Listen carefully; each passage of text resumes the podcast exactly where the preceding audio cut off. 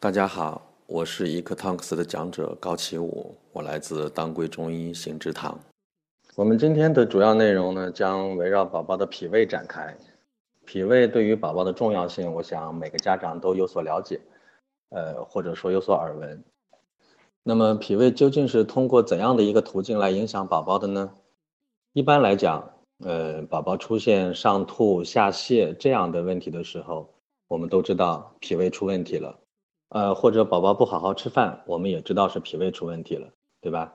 这几个常见的症状呢，我们不用去问医生，自己就可以得出结论，是因为我们既有的知识体系告诉我们，这些症状是和脾胃有关系的。但是除了这些以外呢，宝宝的脾胃一直在说话，呃，你听懂的有多少？我们以腹泻为例，啊，宝宝突然出现拉肚子，我们知道哦，脾胃出问题了。这句话我们能听懂，但是大部分的家长也就只能听到这一句，说脾胃出问题了。那出什么问题了呢？我们不太能听得懂，听不懂脾胃真正的诉求，我们是没有办法去解决问题的。那么我们现在来学一学，怎么样才能听到脾胃真正要说的话？如果拉肚子，你看到的是淡黄色的稀水便，啊，淡黄色的稀水一样的大便，脾胃说的话是。我受凉了，请帮我暖一暖。如果你看到的是不成形的、夹杂有不消化的食物，脾胃说的话是：今天给我吃了个啥东西啊？这个东西我受不了，我要把它拉出去。那如果你看到的是绿色的水便，那是脾胃在说：我的小主人受了点惊吓，你瞧他吓得直哆嗦，好可怜。那而如果是绿色的粘稠的粑粑，脾胃是说：哎，这倒霉的天气又湿又热。真叫人难受。脾胃的表达形式是多种多样的，比如有的时候他想说：“我吃饱了，不要再给我喂吃的东西了。”这样一句话，怎么说呢？通常的表现是，孩子把碗一推，把脸一扭，啊，然后自顾自去玩去了。但如果这是个时候呢，你没有听懂人家的意思，你还要说：“哎，乖，来再吃一口。”那么就会有两种表达方式啊，一种是。孩子不搭理你，头摇的跟这个拨浪鼓似的哈，继续玩。另一种是表现的很配合，那勺子放到嘴边了，那我就张嘴巴。那我管这后一种呢叫没有立场的脾胃，啊，那我们都知道哪个好呢？当然是有立场的好了。那有立场的那个呢，一般不会有事儿；没立场的这个，通常隔三差五的这个没有立场的脾胃呢，就会发一下脾气，要么是拉肚子，要么就是罢工不吃饭。到了罢工不吃饭的这个程度，脾胃说的话就是：“妈呀，我实在吃不动了啊！再好吃我也不吃了，让我歇会儿吧。”那这句话呢，做家长的一定要学会啊！你要听懂这句话。到这个时候就别再喂了，再喂下，再喂下去，脾胃就真的受不了了啊！就脾胃就会说：“哎呀，看来我们得去看一下大夫了啊！实在对不起，我也不是故意要吃多的。”类似这样的话呢，脾胃每天都在说，我们做家长的就要花点心思去学这门语言，学会以后，基本上你可以很轻松、很愉快的面对宝宝成长中的大部分问题。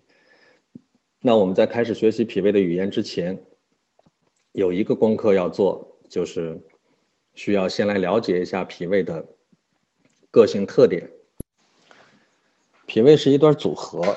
我们经常相提并论，事实上这一段组合是有具体的分工的啊。呃，胃呢负责容纳食物，脾呢负责吸收食物中的精华，就是说胃负责往进装，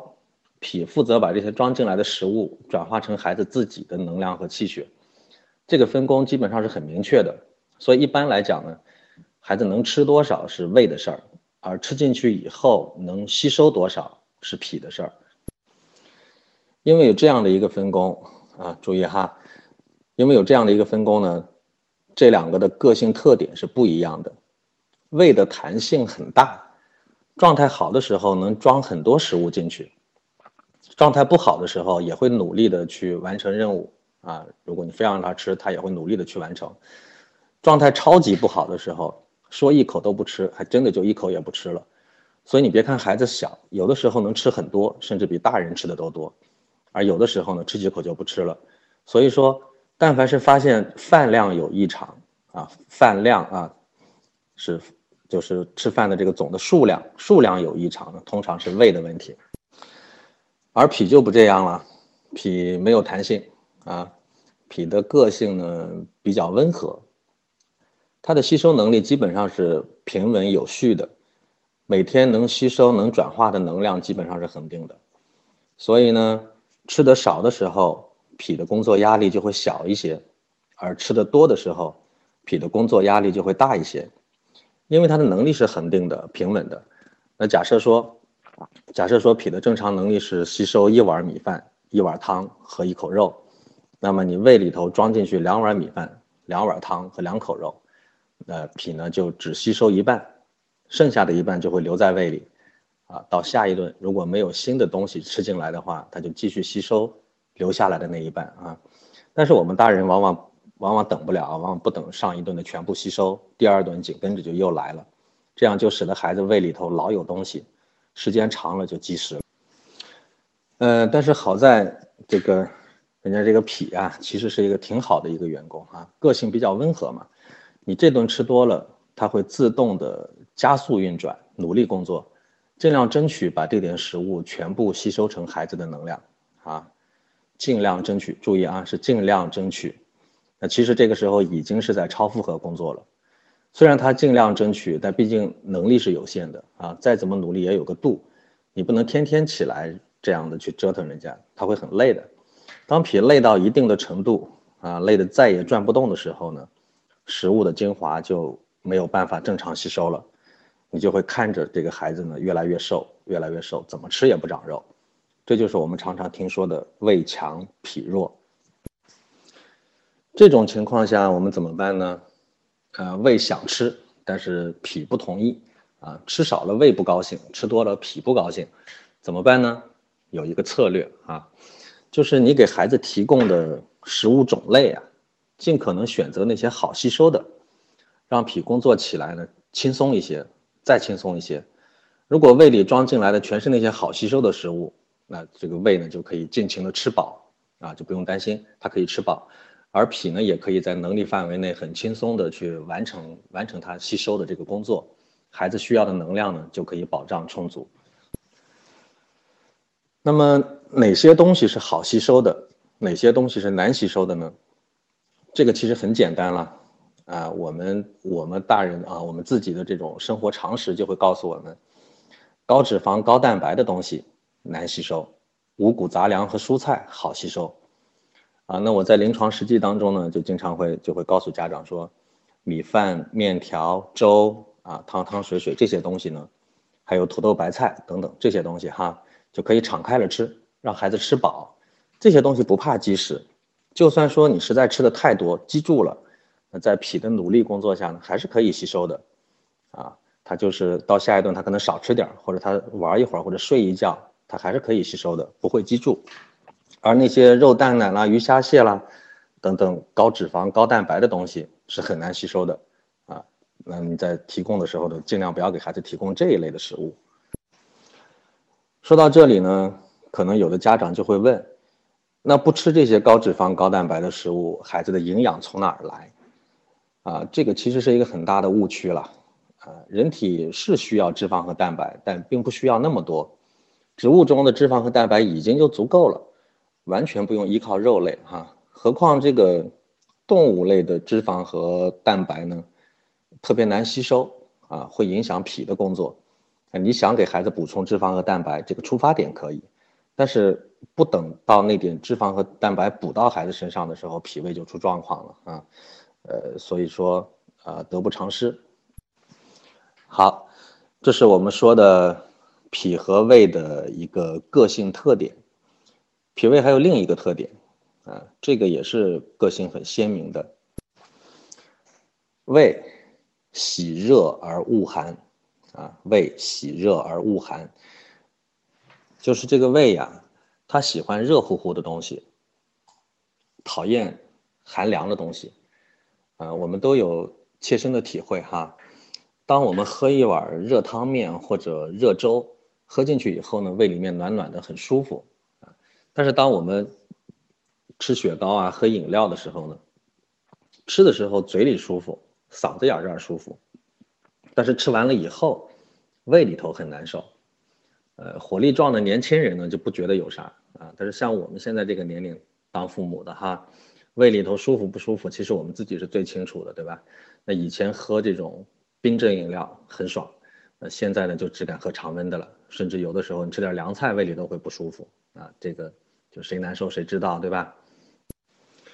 中医有句话叫“胃以喜为补”，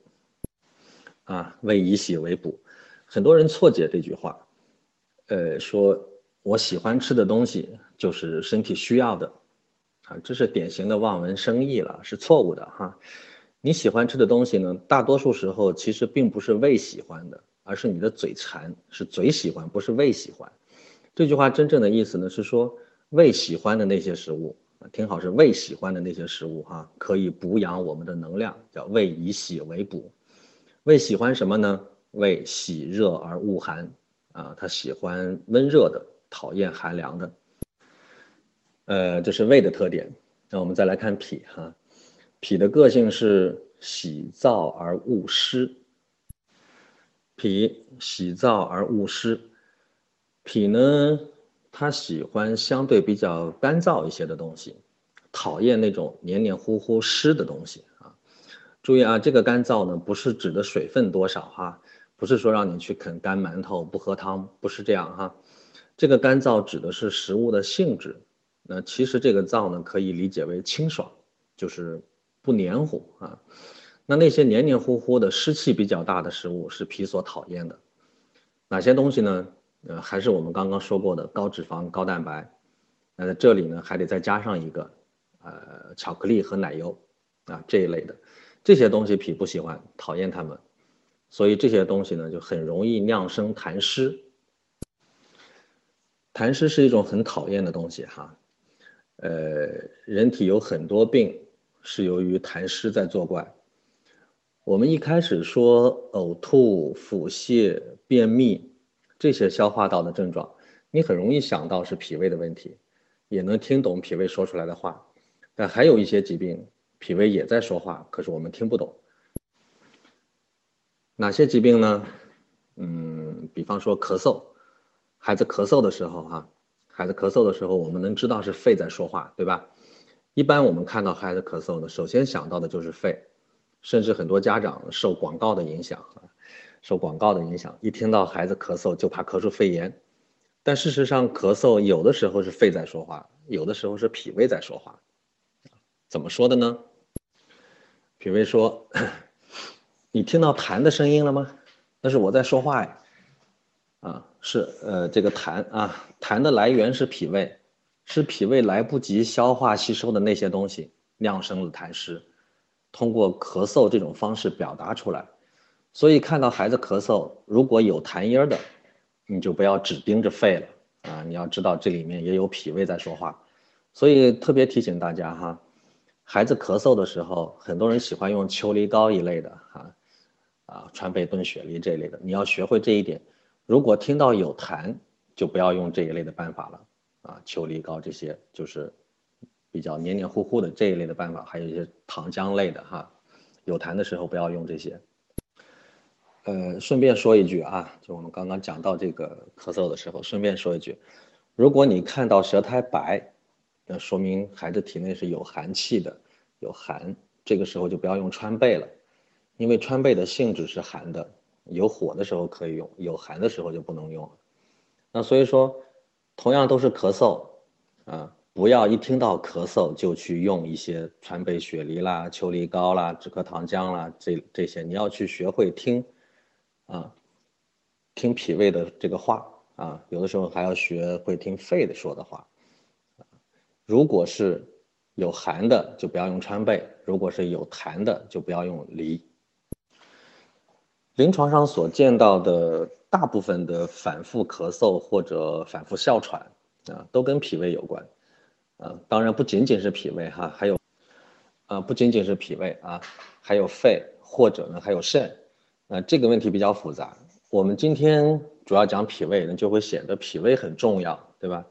呃，明天如果讲肺呢，就会显得肺很重要。后天再讲肾，又会特别的强调肾。那呃，讲课就是这样，没有办法，总得一个一个慢慢的来讲。但是孩子生病的时候，可不是一个一个来生的，往往是双管齐下或者多管齐下。呃，当归中医学堂的微课群里呢，以后可能还会有别的老师来讲别的部分。那希望大家好好学习，持续学习哈。等你都听完了。啊，这些课都听完了，遇到孩子生病的时候，你就能听懂五脏六腑各自在说什么话，你就知道该怎么办了。呃，这是我们说咳嗽啊，还有呢，比方说这个孩子晚上睡觉啊不安宁，呃，晚上睡觉不安宁呢，十个里面有五六个是脾胃不和。中医说的胃不和则卧不安，啊，胃不和则卧不安。这句话也挺有名的哈，呃，就是说，由于这个胃里头呀，它不舒服，所以会影响到晚上的睡觉。那所以说，所以就是说呢，晚上要少吃一点啊，让孩子这个胃里头啊舒坦一点啊，睡得就能好一些。啊，我们说刚刚说十个里面有五六个是这种脾胃不和的，那剩下的四五个是什么呢？剩下的四五个这种睡觉不安宁的哈，是心肝火旺，或者呢受了一些惊吓。嗯，这个我们要学会辨别一下哈，嗯，也不难辨别。胃不和则卧不安的那种呢，往往它就是只是翻腾，肚子里难受啊。而这个惊吓或者心肝火旺的这种呢，就会有一些尖叫啦、哭闹啦，甚至这个。手脚的乱抓乱动啊，或者就严重的就会有抽搐啊、发抖啊这些表现，啊，这个还是很好区分的。我们说要听懂宝宝的脾胃说出来的话哈，呃，其实呢，实际上还是要就是要大家通过学习，慢慢的去练就一双慧眼啊，能够从你观察到的一些细节呢，去判断。他是不是脾胃的问题？是脾胃的什么问题啊？这个就需要一个持之以恒的、慢慢的学习和积累的过程。呃，我们再来举个例子，比方说腺样体肥大啊，这些年呢，腺样体肥大的孩子也是越来越多了啊。腺样体肥大，呃，孩子晚上睡觉的时候呢，打呼噜，鼻子堵，呃，张嘴呼吸。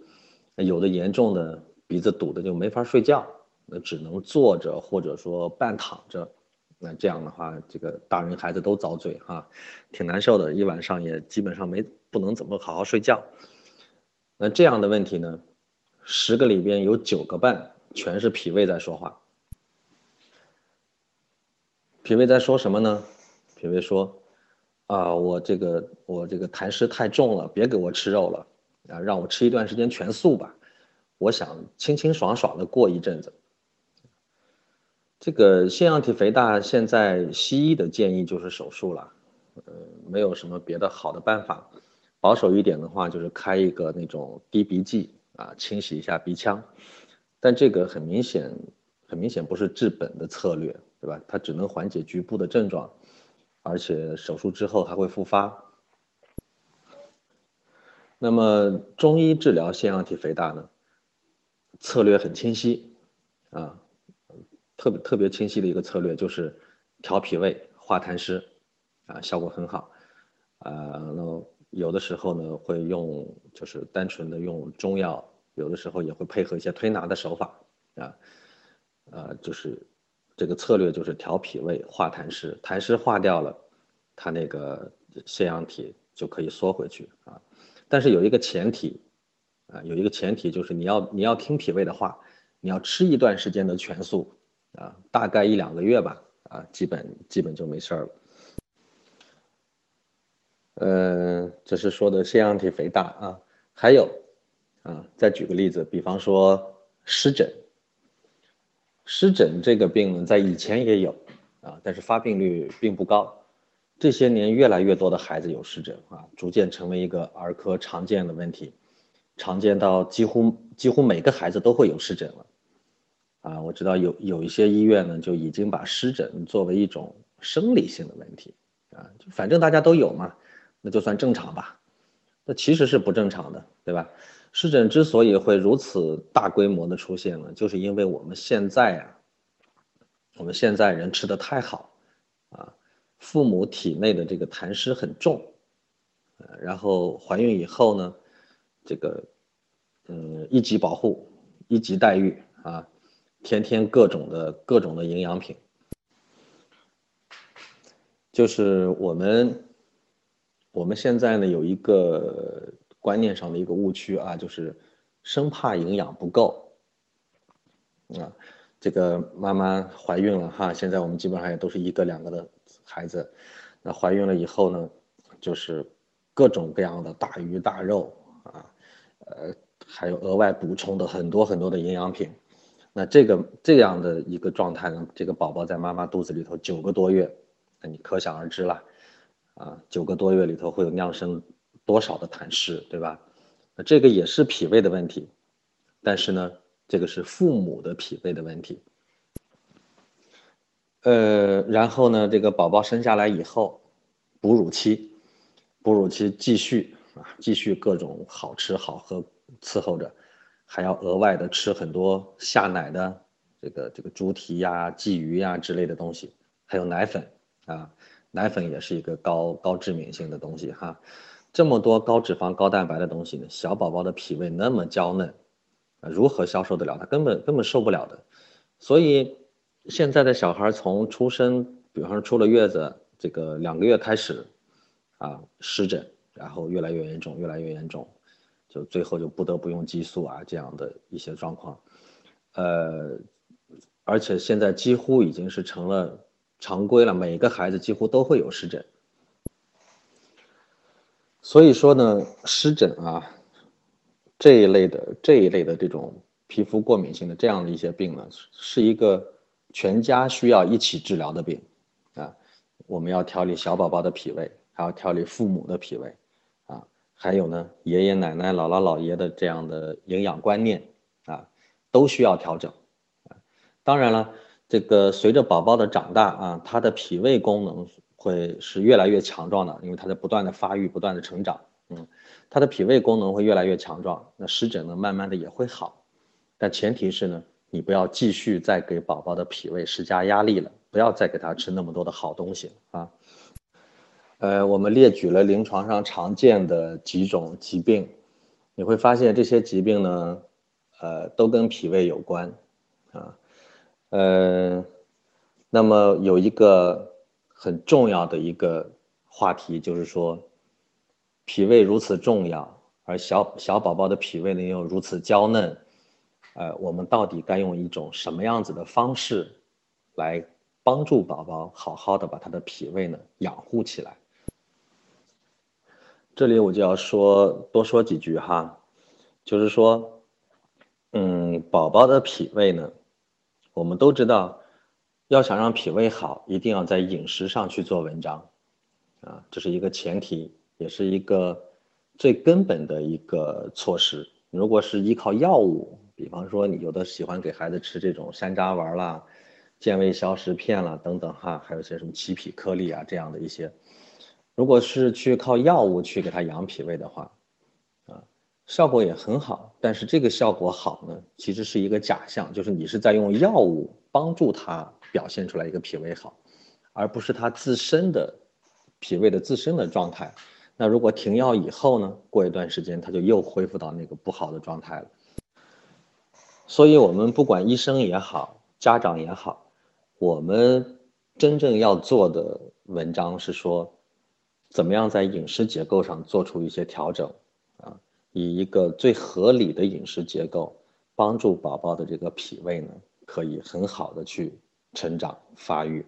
让它逐渐的壮大起来。这里就说到了一些，就要说到一些这个跟营养有关的话题哈。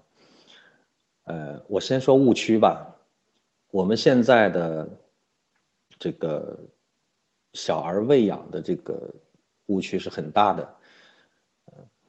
嗯，现在我们生活条件好了，所有的家长呢都希望我尽可能的给宝宝提供足够好的东西。但是误区也就在这个时候形成。家长所认为足够好的东西，不一定是宝宝的脾胃所需要的，啊。一般情况下，我们给孩子提供的往往是说高营养、高蛋白啊，还有各种以前我们见不着的，现在我们可以买得到的，而且价格都很昂贵的这样的一些东西，我们大人会觉得啊，这是好东西，啊，就会把这些东西提供给孩子。往往这些东西呢都还特别好吃，孩子还很喜欢。那你家长给呢我就吃，甚至有的时候我喜欢吃这个东西，家长不给我也要，那这些东西呢，其实我们认为啊，就是说家长可能会认为说营养很丰富的这些东西，其实它的营养不一定好，啊，那这个概念呢，呃，就是营养好不好这个概念呢，我需要着重说一下哈。呃，有一些东西看起来它的营养很很丰富啊，那个比方说含钙啦，还有蛋白啦，还有各种各样的这种好的东西，DHA 啦等等这些哈，呃，含量特别丰富，但是不一定是宝宝需要的。呃，我们都知道这个七大的七大营养营养素啊，就是人体呢需要有这样七种的营养元素，其中呢。最重要的糖、脂肪、蛋白质，这是我们耳熟能详的哈。几乎所有的现在连连我的爷爷奶奶这一辈人都知道糖、脂肪、蛋白质、维生素这些概念、这些词，他们也能说得上来。问题就在这里，呃，糖、脂肪、蛋白质这三个东西呢，营养学通称为三大能量物质。我们很容易以这一句话。我们就说啊，这三个东西很重要，这三个东西是给人类提供能量的啊，我们很需要这些东西。但事实上不是如此。这三个能量物质里边，提供能量的只有糖啊，最主要的功能啊，糖的最主要的功能就是给人体提供能量，而是另外的两个脂肪和蛋白呢，它们都有各自的功能。那它们的主要功能不是提供能量啊，像脂肪是储存能量的，蛋白质是参与生命高级活动的。那么我们所理解的肉啊、蛋呀、奶呀这些高脂肪、高蛋白，你以为是说给孩子提供能量？事实上不是如此。提供能量的是什么呢？提供能量的是糖，糖类啊。这个糖呢，并不是说你要给孩子吃糖啊，这个糖呢是医学上的一个概念。它的来源是淀粉，淀粉就是从淀粉当中转化过来的这个糖啊，糖类，这个是给人体提供能量的。也就是说，从西方营养学的角度上来讲，也是我们要多吃淀粉类的食物，多吃淀粉类的食物，这样可以给很好的给宝宝提供能量。而那些而那些肉蛋奶鱼虾蟹这种。高蛋白的东西呢，呃，是的，它的蛋白的含量很高，但是你要知道，这个东西特别难消化，特别难吸收，因为我们这个身体里边，就是说口腔、胃这两个里边是没有蛋白酶的，啊，胃里边有微乎其微的一点点。真正的蛋白的消化场所，脂肪和蛋白的消化场所是在小肠。到了小肠以后呢，还要靠胰腺和胆汁的协同作用，啊，一起来完成这个消化过程。所以它的消化过程是很艰难的。我们吃进去的这些肉类的东西，哈，高蛋白的东西，它的消化比较艰难，需要很长的时间。在小肠里边，胰腺、胆汁共同参与来完成，但是往往我们根本等不到它完全消化，新的这个蛋白类的东西又吃进去了。也就是说，这个这类高脂肪、高蛋白的东西，它的消化和吸收经常是不完全的，啊，起不到你想给它补充营养、补充脂肪、补充蛋白的这么一个效果，它起不起不到，甚至。反而会给孩子的脾胃造成一些负担。所以我们就要学会啊，学会如何有智慧的去养育孩子。脂肪和蛋白可以有，但是要少啊，而且不能天天有，因为它的消化吸收是需要时间的，这个节奏要拉长一些啊。呃，我们看一下我们的上一代人，就是现在孩子的爷爷奶奶、姥姥姥爷这一辈人哈，他们有一个共同的认知，就是说，孩子要想长肉。要想长身体，就要多吃肉，啊，有这一代人有一个很共同的一个认知，就是这样。这个认知其实是没有错的，啊，但前提呢，是因为他们那个那个年代呢，吃肉啊是很有，就是很受限制的，不可以天天吃。那个时候全国也没有这样的条件，谁家也做不到天天吃肉，所以他们吃肉的间隔就会很长。那其实他们吃的每一顿肉。吃进去以后都充分的消化和吸收了，经过了很长的时间，比方说正月初一，啊到正月十五，或者到了八月十五，对吧？就是逢年过节的时逢年过节的时候吃一下。那这样的一种吃肉的一个节奏呢，脾胃的负担就不重了，啊，我有半个月的时间，甚至更长的时间去消化和吸收这点能量。但是我们现在的孩子呢？再以这种方式说，我们现在生活条件好了，啊，要想长肉要多吃肉，你去观察吧，凡是多吃肉的孩子，天天吃肉的孩子，啊，很少有那种长得特别的健康的啊，就是因为他的脾胃负担特别重，他要么就是容易积食伤脾胃啊，脾胃负担过重以后容易积食呀，容易伤食呀，反而会越来越瘦；要么就是这种肉类东西吃多了以后，让这个孩子特别胖啊。就是你很难见到一个特别健康的一个样子，就是因为这个节奏没有掌握好啊，并不是说这个东西不好，东西是好的，啊，只是因为我们现在条件太好了，我们可以天天给啊，甚至每顿都给，啊，幼儿园给完了，回家家里再给，那这样这个节奏就啊不好了，这个孩子脾胃负担太重啊，其实脾胃呢，天天在跟你说话，告诉你啊，不能这样吃，不能这样吃。但是你从来也没有引起你的注意，你没有听懂。那中医怎么看这个事情呢？营养的问题，中医会讲啊，五谷为养，五畜为益，五菜为充，五果为助啊，这是《内经》里头的几句话，就是说养育我们身体的是五谷啊，是五谷。然后呢，在这个五谷为养的基础上呢，可以吃点肉啊，五畜为益嘛。可以给我们的这个健康加点分儿，然后蔬菜啊、水果呀，这些是一个补充和辅助哈。其实你会发现，中医和西医讲的其实是同一个道理，就是我们要多吃粮食，对吧？西医也说，能量的主要来源是淀粉，淀粉是什么？就是粮食啊，啊。然后呢，中医也说五谷为养，也是粮食。那我们现在就是说。呃，老少两代人去养育这一个孩子哈，家里的这六个大人呢各执己见，但是几乎啊，几乎都是说，要么就是，呃，老一辈的会说以五畜为养，对吧？多吃肉，啊，多吃蛋，多吃奶，多喝奶，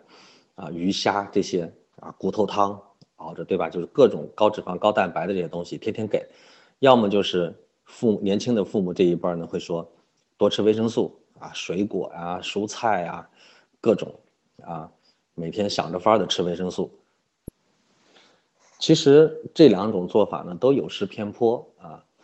呃，我们真正要做的是以五谷为养，就是以粮食为养，这是一个，这是一个最主要的一个最重要的一个点啊，要以粮食来喂养宝宝的脾胃。那说到这里呢，就顺便再说一下维生素。就是维生素其实，嗯，它并它本身并不提供能量哈，它是参与物质代谢的。为什么西方人会特别强调维生素的重要性呢？是因为西方的饮食结构里边是以高脂肪、高蛋白为主的，啊，比方说他们的黄油、奶酪、汉堡包、牛排啊，每天就是吃的这些比较多。那这一类的大分子的化合物在身体里边特别难、特别难分解、难代谢，所以需要维生素来帮助它代谢。嗯，也就是说，维生素它起它本身不提供能量，它是帮助代谢的。那西方人这样的饮食结构呢，就需要他们额外的摄入很多的维生素，来代谢他们刚刚吃进去的那些啊，呃，不仅仅要多吃水果、多吃蔬菜，还要额外的口服维生素片儿但是我们中国的